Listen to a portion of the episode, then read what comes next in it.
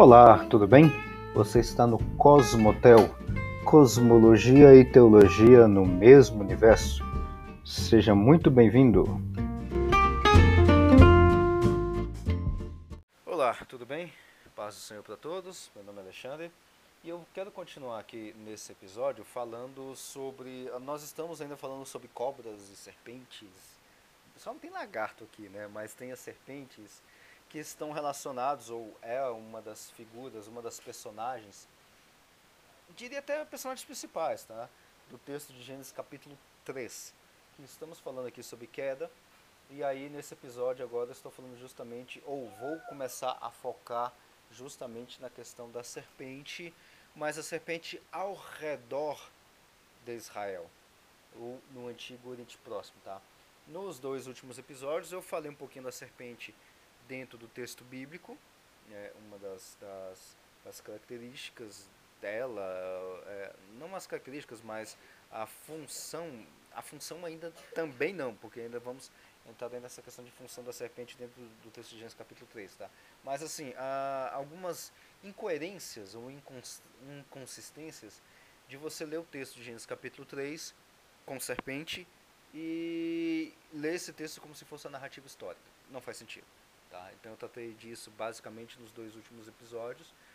E aí agora, tá, a serpente, essa narrativa não é a narrativa histórica, ok, vamos aceitar isso, né, para começar a conversa, não é a narrativa histórica, a serpente não falou com a, com a mulher, porque não faz sentido, não tem idioma ali de, e a mulher nem se assustou, nem nada, ok, tá, beleza. E esse texto serve para quê? Por que, que esse texto de Gênesis capítulo 3 está na minha Bíblia? Essa, essa é primeira pergunta natural. Considerando que esse texto não é uma narrativa histórica, ok. Tá, não é uma narrativa histórica. Tá, e ele quer dizer o quê? Ele serve para quê? Por que, que tem uma história contando de uma cobra falando com uma mulher? O que, que isso significa? E é isso que a gente começou a ver no finalzinho do episódio anterior. E aí eu quero agora abrir um pouquinho mais, que é, que é a ideia, antes da gente ver o texto dentro do, dentro do, do próprio texto em si, ou seja, sem pegar nenhuma fonte externa é um pouco mais complicado. Vamos dar uma olhada então para a serpente ou para as cobras no lado ou no Antigo Oriente Próximo que está ao redor de Moisés, que Moisés é o escritor desse texto. Como é que Moisés entendia essa questão da serpente? Como é que estava a cabeça de Moisés na hora que Deus inspirou Moisés a escrever esse texto do jeito que estava? E detalhe, não há, pelo menos até onde eu saiba, não há nenhum texto do Antigo Oriente Próximo uh, que tem uma história narrativa análoga a essa de Gênesis capítulo 3. As histórias que vão aparecer, e tem, elas são bem diferentes. Né? A, a começar a questão do, de Deus e deuses. Né? O Antigo Oriente Próximo ele era todo politeísta. Tá? Ele não era monoteísta como é o descrito aqui. Tá? Em Gênesis capítulo 3. Então já começa com essa diferença. Tá? As outras, uh, onde aparece as serpentes e tudo mais, é muito diferente uh, em questão literária de Gênesis capítulo 3. Tá? Então, uh, Moisés então escreveu esse texto, ele foi inspirado por Deus, mas ele tirou isso do nada, assim, do nada. Já existia história de serpentes, e inspirado por Deus, Moisés escreveu esse texto se baseando nessas histórias e, e, por aí vai. E aí ele produziu esse texto que é o que nós temos em mãos aqui. E aí, novamente, eu tenho três livros que eu vou deixar aqui nos comentários, é, que eu vou me basear um pouquinho na, no que eles comentam, tá? Como ler Gênesis, do Tremper, do Tremper Longman III, comentário bíblico do Antigo Testamento, do John Walton, Matthew Chavalas, e tem um outro autor que eu sempre esqueço o nome dele mas vai estar na descrição dele direitinho aí. E o livro O Mundo Perdido de Adão e Eva, o debate sobre a origem da humanidade, a leitura de Gênesis, do John Walton também. Tá? Inclusive esse livro foi, foi uma das bases da, da, da série anterior. Então eu vou utilizar esses livros para pegar alguns comentários sobre essa questão da serpente ao redor de Israel, ou seja, no Antigo Oriente Próximo. Tá? Precisa viajar tanto desse jeito para entender? Ah, isso seria uma pergunta natural, tá? Eu diria o seguinte, olha, não, não é preciso ter esse conhecimento que eu vou deixar aqui para você, tá? Para você entender esse texto. Não é preciso. Só que assim, você consegue, lendo apenas o texto, ver o que, que o texto não quer dizer. Agora, com esse conhecimento a mais que eu estou te trazendo, você vai ter ferramentas para você poder pensar o que, que o texto quer dizer em sua totalidade, ou pelo menos em mais elementos, porque a gente consegue entender aqui algumas coisinhas amarrando com um texto ou outro tal, mas assim, boa parte do texto fica assim, tá, isso não é narrativa histórica, mas é o quê? Por que, que Moisés está falando de serpente? Por que, que não poderia falar de um cordeiro, de uma cabra, de uma ovelha? Uma serpente por quê? Né? É claro que ah, ah, o texto aqui já começa, era mais astuto de todos os animais. Hum, não explica muita coisa. Tá? Não explica muita coisa. E aí ah, o texto, o, o John Walton, no livro O Mundo Perdido de Adão e Eva, ele vai narrar um, um detalhe, me permita ler um pedacinho desse, é, desse, desse texto, que, que é bastante interessante, que está na página 122, caso você queira ver depois, O Mundo Perdido de Adão e Eva, porque assim, está muito legal. Tá? E, ele, e, e ele traz um, um, detalhe sobre a questão da serpente no Egito. Lembrando que o Moisés ele foi ensinado, instruído e estudou justamente no Egito. Tá? E isso estava na cabeça de Moisés, quando ele escreveu esse, esse texto de Gênesis capítulo 3. Estava na mentalidade de Moisés. Então, o, o John Walter diz o seguinte, olha, página 122. No Egito, encontramos serpentes por toda parte, da coroa do faraó às pinturas em sarcófagos. Sarcófagos é aquelas, é como se fossem os caixões, né? Não, esquece, não nos esquecendo do livro dos mortos, é um, é um livro que existia lá no mundo do, do, do Egito Antigo, no qual elas, as serpentes, são inimigos mortais no caminho para a vida após a morte. Qual que é a ideia aqui, só para contextualizar aqui? Esse, esse livro, chamado O Livro dos Mortos, é um livro escrito em hieroglifo lá do Egito.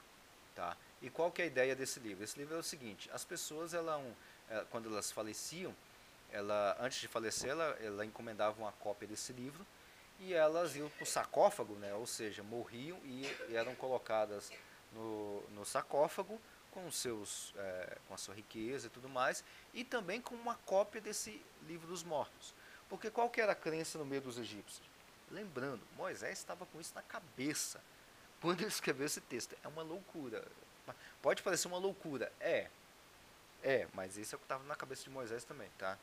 Uh, então, quando a pessoa morria, ela lev levava no sarcófago, né, no caixão, a riqueza e uma cópia do livro dos mortos. O livro dos mortos, e algumas cópias chegaram para a gente, que a gente descobriu várias múmias e tudo mais, né, tinha um processo de embalsamento. No livro dos mortos, a história era mais ou menos o seguinte: o cara levava esse livro dos mortos, levava a sua riqueza, ele fazia uma, uma espécie de apresentação diante dos deuses é, do Egito, se não me engano era Horus e o Anubis. Eu tenho quase certeza que, que o, o, nome do outro era Anubis. Né? Então Horus, que era o deus supremo que tinha lá na terra do Egito, então o morto, depois de morto, ele se apresentava diante de Horus. E aí ele pegava o coração do morto, colocava numa balança e naquelas balanças de prato, né? E do outro lado, num, num prato e do outro lado do prato colocava uma pena. Se o seu coração ah, pesasse mais ou menos do que uma pena, significaria que você cometeu muitas coisas ruins ou coisas boas em vida. E a depender do, do julgamento que se tava, é, que era feito, você ia, vamos dizer assim, para o descanso né, é o que nós poderíamos chamar de, de, de descanso, né, que é o, o, o, local por onde os mortos iam para é, é, descansar e tudo mais, ter uma vida boa, ou para o outro lado, que seria uma vida de tormento. Né? Colocando na nossa perspectiva, seria o equivalente a mandar o cara para o céu ou para o inferno depois desse julgamento. Tá? Seria mais ou menos essa ideia. E esse livro dos mortos é o livro onde está associado toda a jornada que esse morto na sua pós-vida teria que passar. Olha só que interessante. Ele tinha que cumprir algumas, algumas tarefas, tá? Eu não conheço todas as tarefas e aqui também na, na, não é a minha é, é, a minha intenção de narrar tudo que está no livro do, dos mortos, porque sai completamente fora do texto aqui. Mas nessas várias tarefas que ele tinha que fazer depois de morto, e uma dessas tarefas era, a tarefa final inclusive era justamente essa de se apresentar perante Anubis, que é aquele deus com a cara de cachorro, né? na verdade é, é com a cabeça de chacal. Você encontra muito isso na internet, tranquilamente, tá? Então você tinha o Anubis, e tinha o deus Horus, com H. Né? Ah, essa é a tarefa final. E a, a, a, trajetória ou as tarefas que ele tinha que fazer, esse morto, era o que estava narrado ali no texto do Livro dos Mortos.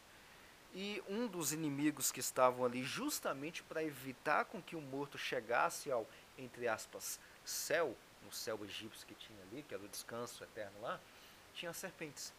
E as serpentes, uma das funções das serpentes é, ali era justamente matar o cara, não deixar o cara Matar o cara depois de morto, tá? É um negócio meio esquisito. Mitologia egípcia é interessante, mas tem um bocado de coisas estranhas né, do nosso entendimento, né?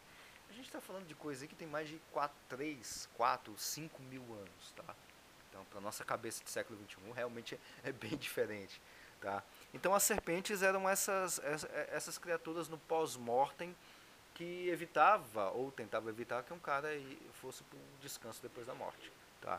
Mas também a serpente tinha uma outra função, vamos dizer assim, de, é, no caso para o faraó, para sabedoria, para dar sabedoria, para dar inteligência, discernimento ao faraó. O faraó é aquela figura, é aquele título, não é, não é uma pessoa, é um título para é, que governava as terras do Egito, o grande império do Egito. Então a serpente seria uma espécie de de, de algo ou de alguém para dar sabedoria ao faraó, tá? Então a serpente no mundo antigo, ela, ela tinha essa simbologia de, de morte, principalmente no pós-morte, né?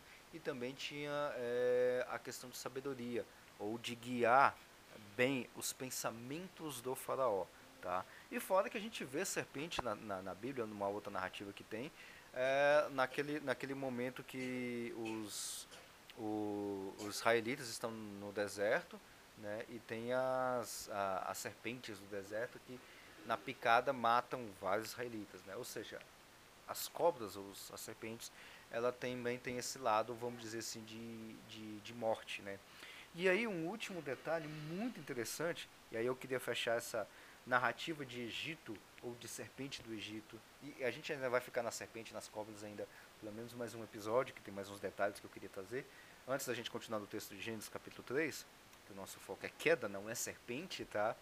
Uh, o Alton ele vai falar justamente nesse livro, na página 122 ainda, tá? O Mundo Perdido de Adão e Eva, que ele vai falar de uma serpente específica, a Apophis. Apophis, palavras do Alton, era uma serpente do caos. Guarde bem essa expressão porque a gente vai retomar essa ideia de caos no próximo episódio, tá? Era uma serpente do caos que tentava engolir o sol sempre que ele nascia a cada manhã, né? E aí a gente encontra, vamos dizer assim, que ela acabava ganhando no final do dia. Por isso que o sol sumia, porque a serpente, Apophis, ganhava do sol ou engolia o sol no final do dia. Isso é uma mitologia egípcia. Olha só que interessante, tá? E aí, por último, o, só para fechar essa ideia da mitologia egípcia, e guarde essa expressão caos que a gente vai retomar ela, o Alton ele continua colocando aqui nessa mesma página, 122.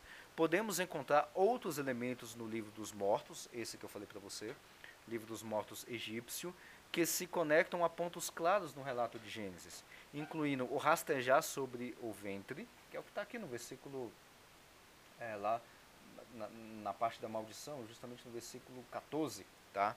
Rastejar sobre o ventre, o comer o pó, a ferida na cabeça e o ataque ao calcanhar.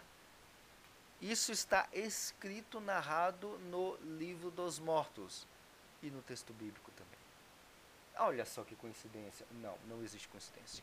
Tá? Não existe coincidência. Tá?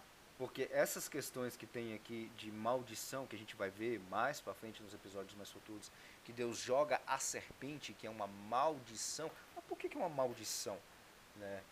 Quando a gente vai ver, sai justamente daqui. A ideia disso, tá?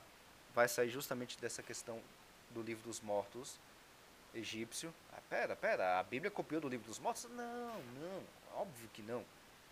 Mas Moisés conhecia essas narrativas egípcias. Porque foi Moisés que escreveu esse texto de Gênesis capítulo 3. Mas não é que Moisés copiou, tá?